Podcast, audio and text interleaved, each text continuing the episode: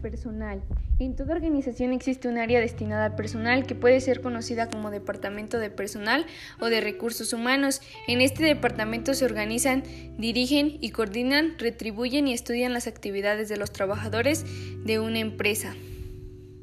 Algunas de sus funciones son el reclutamiento y selección, inducción de nuevos empleados, capacitación de empleados, remuneraciones, motivación y clima laboral.